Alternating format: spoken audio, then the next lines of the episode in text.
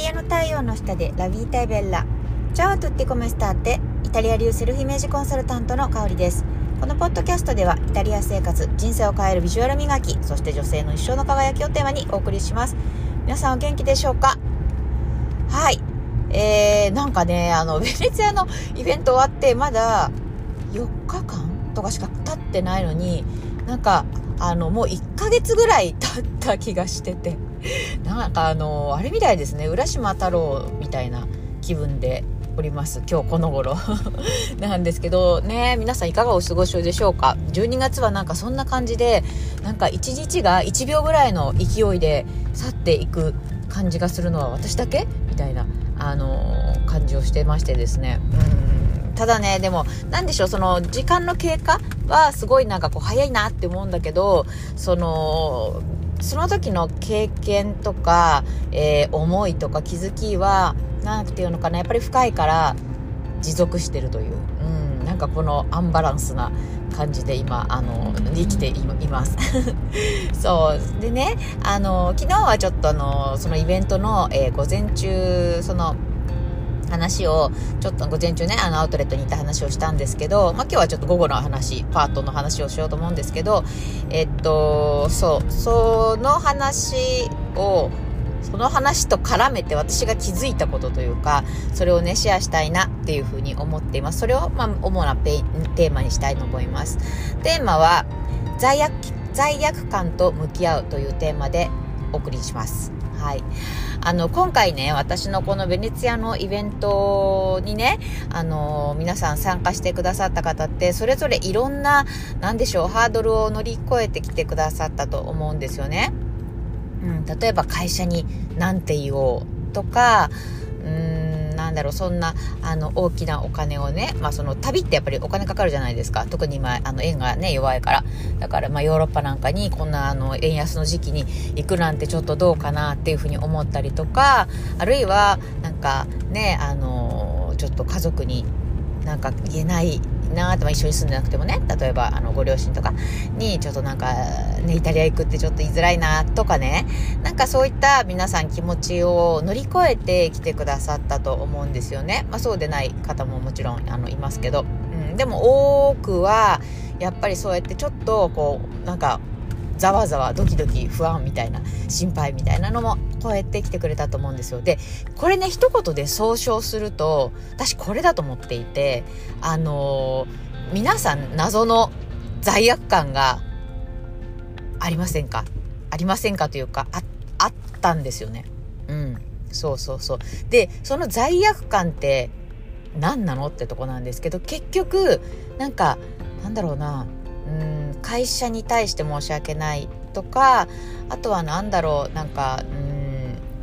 自分のその何でしょうねあの勝手に自分で何だろうあの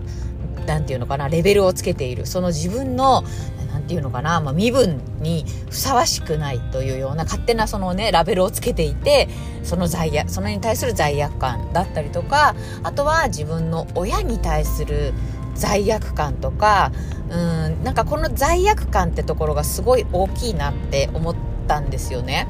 うんで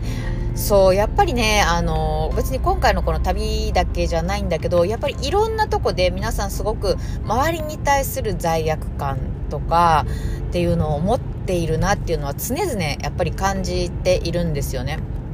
そうでもさこの罪悪感ってあの持たなきゃダメっていう、ダメっていうか、うん。あの、一回、あの、ちゃんと自分で向き合うのがすごい大事じゃないかなって思ってるんですね。うん。そうそう。だから、なんだろう。例えばなんだろうな。そうそう。あ、そうそう。今回ね、あのー、来てくださった方が、あのー、実際私と、えっ、ー、と、会う前の日から、えベネツィア入りしてくださった方が多かったんですけど、あの結構、あのサンマルコ広場にありますカフェフローリアンって世界最古のカフェがあるんですよ。で、そこはあのすごい素敵なカフェなんだけど、あのー、カフェの値段とか多分通常の3倍ぐらい知ってるはずなんですよね。うん、なんか最近行ってないんですけど、まあ、あの基本的にあのね、なんか特別な時じゃないと私はね、あの住んでる上で、そんな毎日カフェフローリアン行ってたら、あの、あのちょっとね、破産、破産はしないけど、うん、ちょっとあの厳しいので、うん、行ってないんだけど、そうそうそう、あのカフェの値段は確かに高い。で、なんならあのちょっとケーキ食べてお茶してとか言ったら2人でねあの円にしたら5000円ぐらいいっちゃう感じなんですよね。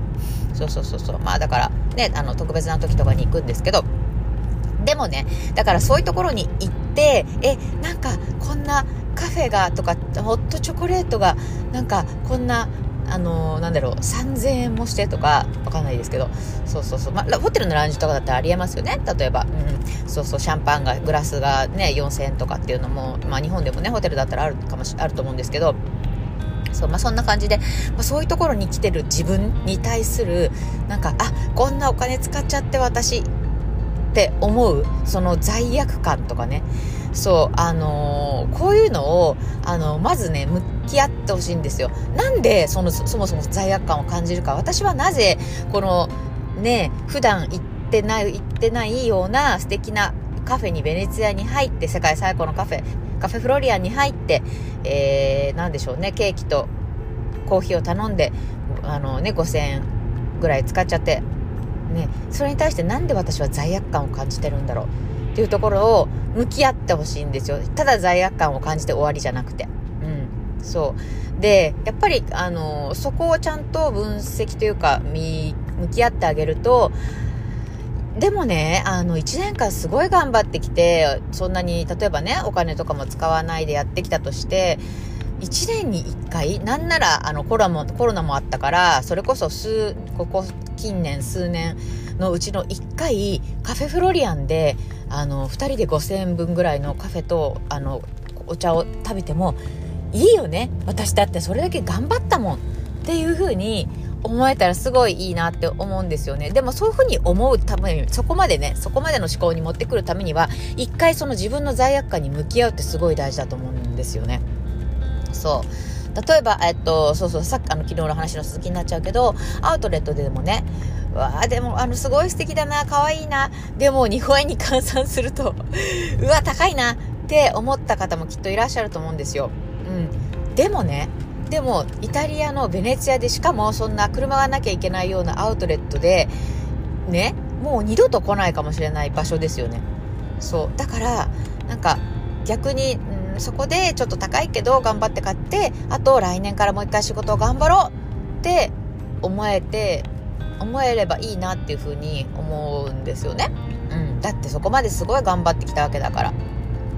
うん、そうそうそう。やっぱり経験ってね、あの、何でしょう、何回もできない経験ってあるんですよね。今回のそのアウトレットに行った時みたいに。そう、やっぱりあの、なんで今回アウトレット組んだかっていうと、やっぱりベネツィアの島から遠いんですよね。あの、遠いっていうか、まあ、車に乗っちゃえば40分ぐらいで着くんですけど、そもそも誰が車を運転するんだって話で、あの、自分でちゃんと、あの、現地でね、レンタカー借りて、あの、自分で勝手に運転していけるような、あの、方はいいんだけど、でもみんながみんなそうじゃないですか、じゃないですか、やっぱり。国際免許わざわざ取って、日本から、えっ、と、ね、外国に行って、で、どういう、あの、なんでしょう、交通ルールかもわからないし、あの、ちょっとリスクだなって思って、大体そんなに、あの、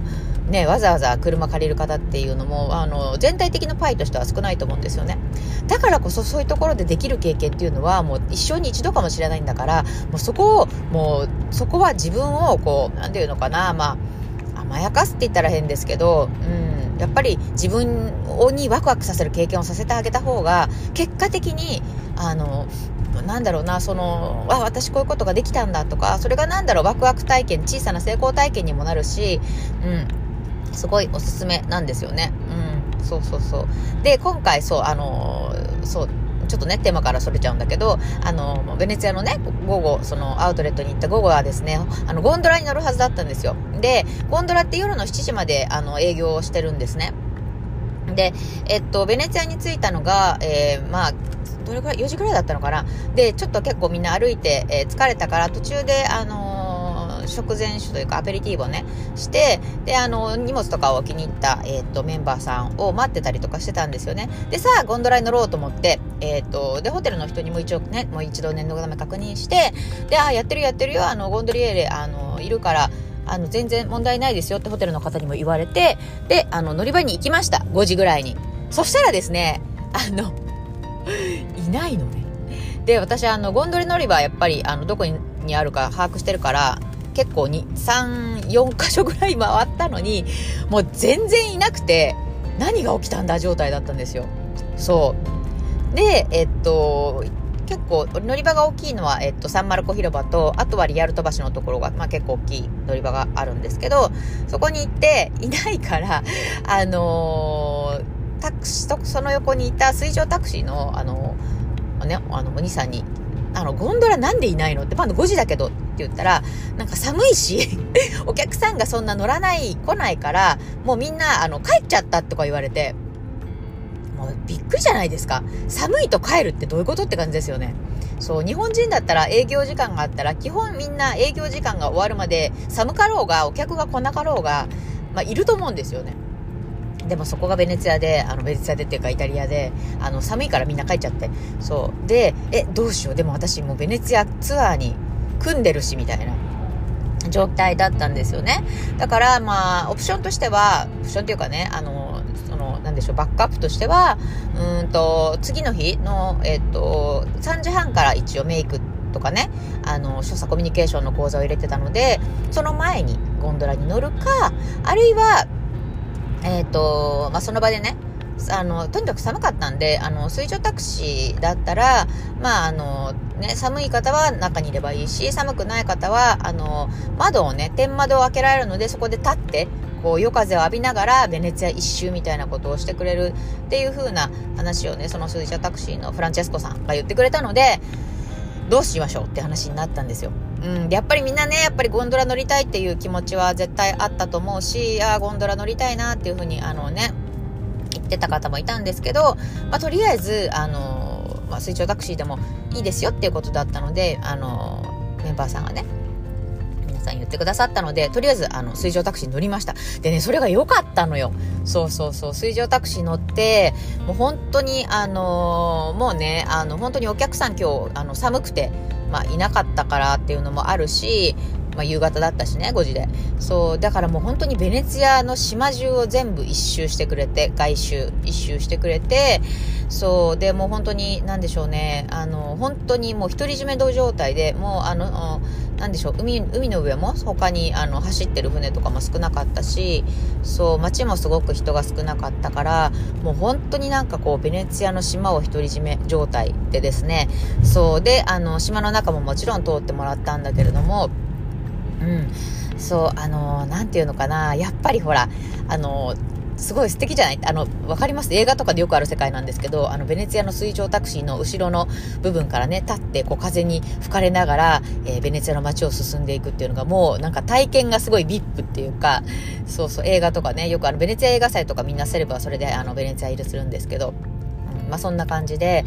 あの、本当にね、あの、素敵な体験をできましたね。うん、で、今回、あの、フランチェスコさんに、あの、ご利用しして、あの、みんなね、東京から来てるから、なかなかこういう体験できないから、あの、ちょっとね、あの、プラスして、こ、こ、こ、あの、明日パーティーやる会場の方も、あの、回ってみたいな感じでお願いして、そう、で、そう、延長してもらって、そうそうそうそう。で、結局、1時間ぐらい乗せたのかな、最終的に。すっごいサービスしてもらいました。うん、こう、これもね、やっぱり現地の住んでる人間として、やっぱりりね、ちょっとあの、ね、やっぱりイタリアはやっぱりあの、ハードネゴシエーションマストで、それによってあの、やってもらえることが変わるので、そう、そういったこともね、ちょっと体験してもらえたらなと思ったので、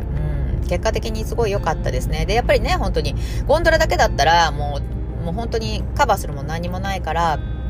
あのね、寒い体験で 以上、まあ、ゴンドラは素敵だけどね、でも寒いと思ったんですよね。でもそれ、そこで、まあなんでしょう、選択肢があるというか、中にいたい人は中にいればいいし、寒くない人はずっと立ってね、風に吹かれてベネツィアの島を見ればいいしということで、まあ、結果的にすごい満足してもらったので、よかったなっていうふうに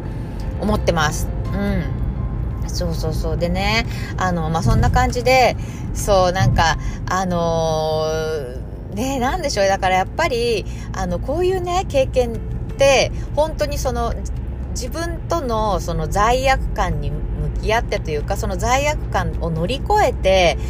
できる経験ってすっごいあると思うんですよね。でも罪悪感というものがブロックされて、いや私はそういうところ行っちゃいけないとか、いや私はちょっと海外なんて無理とか、いや私はちょっと会社休めないしとか、いや私は子供が小さいからちょっとあのね、そんな自分勝手なことできないとか、パートナー